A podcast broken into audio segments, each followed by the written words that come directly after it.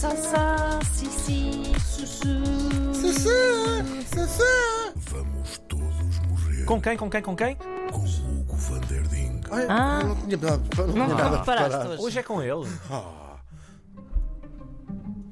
Vamos falar de uma mulher, de uma mulher incrível e por isso trouxe outra mulher. Nós nunca pensamos em mulheres quando falamos em compositores do século XVIII e XIX, mas também houve. Estamos a ouvir Louise Frank. Neste dia, onde se comemorava precisamente o aniversário da tomada da Bastilha, mas estamos em 1817, morria em Paris, um período. muito conturbado. Muito Ok. conturbado. E gra- por coincidência, vamos andar todos à volta deste período em França. Ficamos aqui com umas belas lições sobre a É. Francesa. Estávamos neste ano em 1817 e morri em Paris, curiosamente. Lá está, sido lá está. tomada da pastilha. Ah, aos 51 anos. Tão, Tão nova. nova. Novíssima. Tão nova, tinha acabado de entrar na menopausa. Sim. Sim, ainda estava com as mamas praticamente todas no sítio. Ah, sério. Gravíssimo. Gravíssimo. Gravíssimo. Ana, Gravíssimo. tu, ajuda-me quando for assim. Começa a gritar por cima. Tu já sabes como é aquele olhar vítreo. Se já temos combinar assim um sinal. Sim, para. E eu para. começo a cantar Uma Greatest love. Vovó. Vovó. Vovó. Falamos da escritora e intelectual francesa Madame de Staël. Ah, madame. A Madame Germaine Necker nasceu em 1766, também em Paris, numa família que era originária da Suíça. Também já lá andámos. Portanto, ela só comia chocolates, verdade. usava swatches, usava até dois em cada. Uh, Aquele que lhe queijo- chamavam a granjeia da, da Suíça. Queijo esburacado. Queijos buraco. Hum. Não disse nada. Eu não disse Não. absolutamente nada. Mas Nada, maneira, Greatest- há maneira de transformares tudo num sexual innuendo se fizeres aquele tom. Queijo esburacado. Sim, sim, sim. Então, e o olha- olhar da Ana, quando diz aquilo, os ouvintes é que não percebem, mas ela, eh, com a voz, às vezes até não parece estar a transmitir nada, mas depois olha para o Hugo e para mim com um olhar que quer dizer muito. Mas já vamos ver que não seria despropositado chamar-lhe um queijo suíço também. O pai. Vamos lá ter respeito a Madame de Staël, uma das mulheres É uma mais madame, intelectuais é da. Europa. É verdade.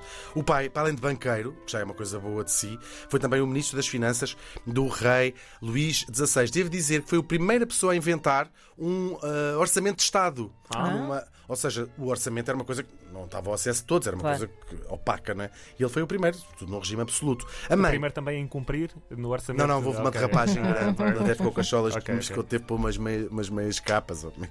Meia sola. Meia sola. A mãe chamava-se Madame Necker e tinha um muito concorrido salão. Mas não fazia unhas de gel Ah. nem permanentes. Oh. Fazia, era um salão literário, salão littéraire, ah, que era um ninho, verdadeiro ninho da atividade cultural, intelectual, ah, e onde nasceram grandes ideias da literatura, da filosofia e que eram moda os, os salões literários no século XVII e XVIII. Ah, eles vão durar até 1920 e nós, curiosamente, trouxemos a Veva de Lima, considerada o último salão literário, no século XX já, ah, em Portugal. Eles aconteciam sobretudo em França e tinham esta originalidade em 99% dos casos, é que eram sempre organizados por mulheres. Portanto, eram as mulheres salonières que tinham estes. Eram os ah, book clubs da altura. Sim, até às vezes um bocadinho mais longe do que isso, Claro. porque elas, elas é- controlavam isto tudo, porque elas é que escolhiam os convidados, ah, juntar as pessoas que elas escol- escolhiam juntar e muitas ideias políticas, até nesta altura da Revolução, muitas correntes literárias e culturais nasceram naqueles salões e naquelas conversas. E era o único sítio onde as mulheres tinham e, ah, voz ah, até acima dos homens nesta, neste poder enorme que algumas tiveram, até de controlar politicamente as, as, as coisas. E era uma forma, outra estava vedada, delas próprias terem aquilo que vamos dizer a educação superior, o equivalente a um curso superior, porque depois também tinham aqueles grandes literatos e aqueles vultos culturais ali na sua, na sua sala. Isto era feito nas casas das, ah, das pessoas, claro, naquela bolha ah, de poder feminino num mundo, claro, dominado por homens.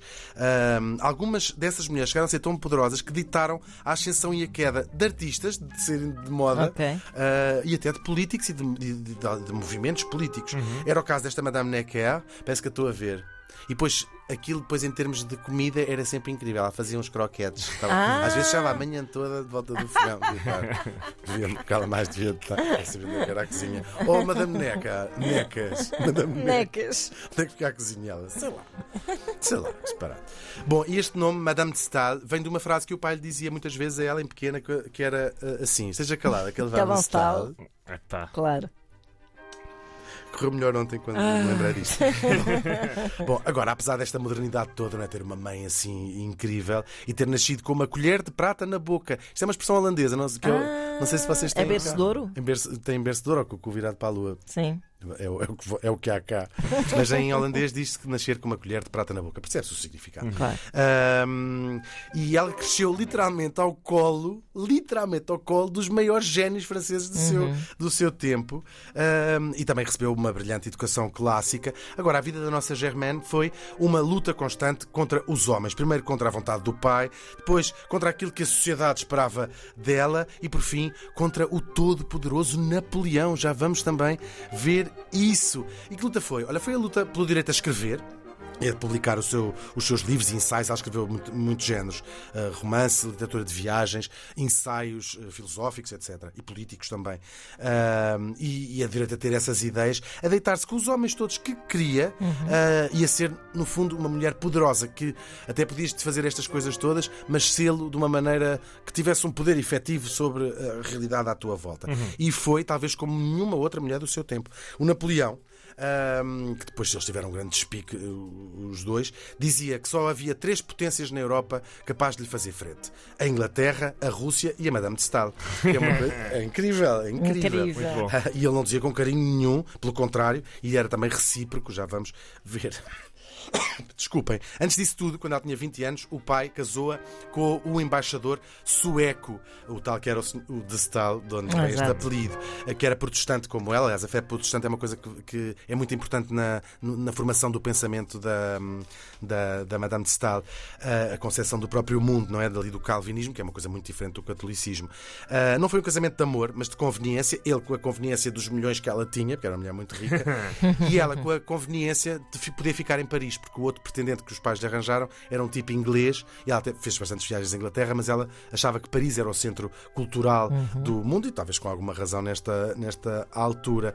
Ahm, eu já, já casei por motivos bem piores. Olha, a, a droga em Los Angeles, em LA. LA, Ah, não, LA. em Las Vegas. Las Vegas, exatamente. em Los Angeles. Não, não, não. Em LA. Já não, Não, não, me lembro. Era na, era na América sempre, depois fomos deportados para Cuba. Bom, intelectualmente, o marido, coitadinho, ao pé dela, era um calhau com olhos, não era giro? Devia ser giro.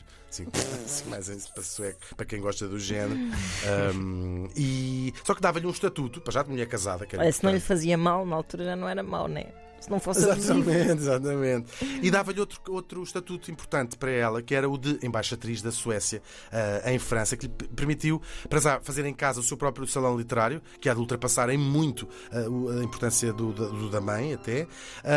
E se o casamento era por amor, não foi por isso menos bem sucedido.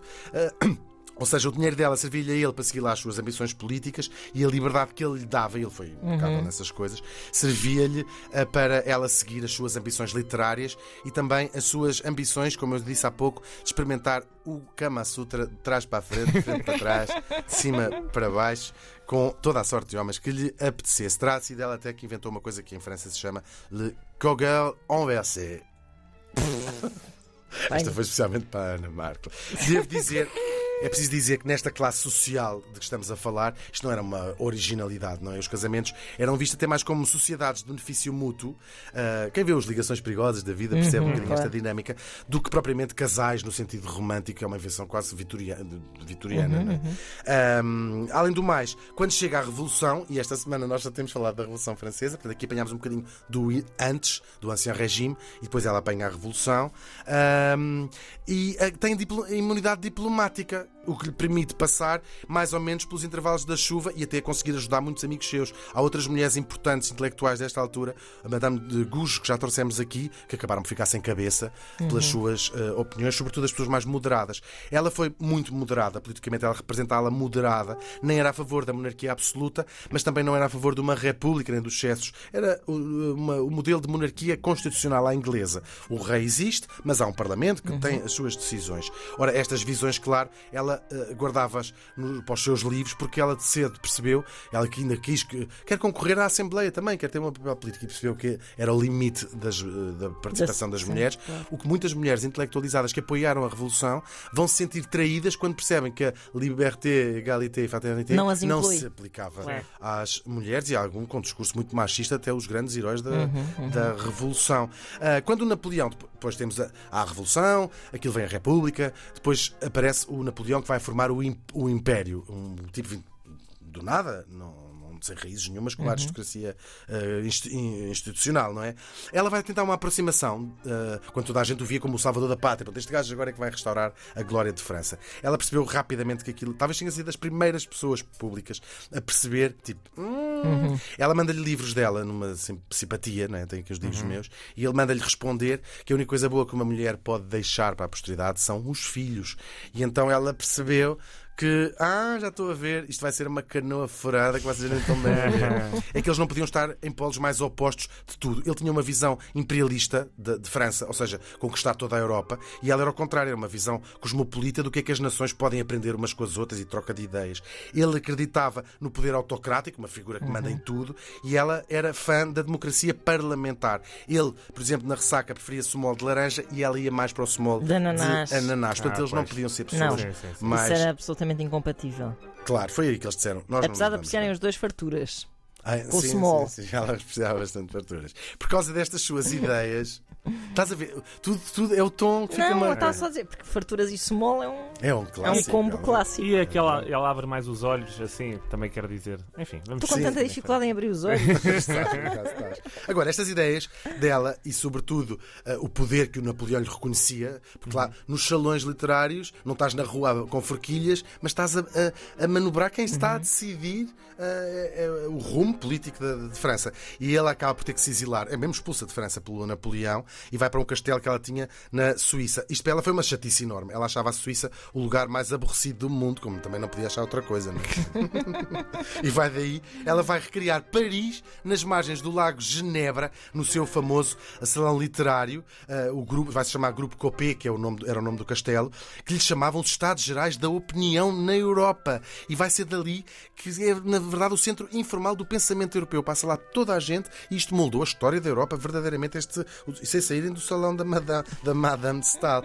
Ah, não eram apenas os intelectuais, ah, não era apenas entre os intelectuais que ela se torna uma figura ah, importante, porque ela também, entre as massas, ela escreve vários romances, um, talvez o mais famoso, Delphine, que tratam temas sobre desigualdade de género. Ela fala desde os papéis que são esperados dos homens e das mulheres, mas até coisas muito originais na altura, como a aparência física, aquilo que é esperado da aparência física do homem e da mulher e do envelhecimento das mulheres. Tudo muito original nesta, Claro. nesta altura. Ela também, é preciso dizer, na sua literatura, é uma precursora do romantismo, que quebra com a tradição literária anterior, que é o que? A individualidade, a busca do prazer, cada um vá por, por si, um por todos, quem vem atrás fecha a luz.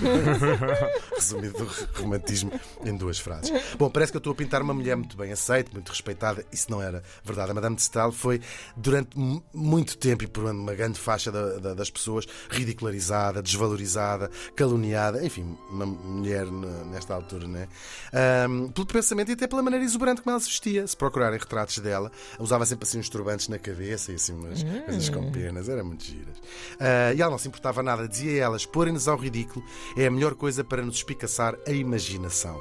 Ah, a vida amorosa dela foi sempre muito agitada. Ela teve cinco filhos do tal marido sueco e aqui do marido vou ter de pôr entre aspas, porque todos os biógrafos concordam que só a primeira filha era de facto dele e ah, os outros quatro são de outros tantos homens que até sabem, sabe-se quem foi. Ela era muito pública nessas, nessas coisas. Um dos seus amantes mais famosos e mais longos durante mais tempo foi Benjamin Constant, um homem importantíssimo, ainda que este nome não vos diga nada. É que ele é o ideólogo de muitas revoluções que se espalharam pela Europa, incluindo a Revolução Liberal cá em Portugal, nos anos 20 do século XVIII. Como graça, um dos descendentes da Madame de Stael é o Príncipe de Broglie, que encheu os jornais aí há um, há um tempo por ter sido uma das pessoas que comprou a comporta ao Reverendo Espírito Santo.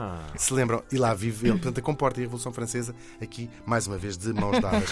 Ela depois, o Napoleão há de ir para o Galheiro, ela volta a Paris e depois tem assim um problema de saúde e morre em pouco tempo depois. Quando ela morreu, foi chamada a mulher mais importante da Europa Uou. pelos seus contemporâneos, sim. Ela hoje é um ícone eh, para os movimentos feministas, claro, e para toda a gente que ama a liberdade de pensamento, que curiosamente se, Se cumpre o seu dia hoje. hoje. Sim. Eh, Seria hipócrita não notar que grande parte da liberdade dela lhe vinha do enorme privilégio Claro. eh, em que ela nasceu, mas também seria muito injusto não reconhecer que nos mostrou, pelo exemplo, que a liberdade é o maior de todos os privilégios e nisso é preciso também dizer, não lhe ficou nada por fazer nisso e em homens. Madame de Stael morreu faz hoje 205 anos.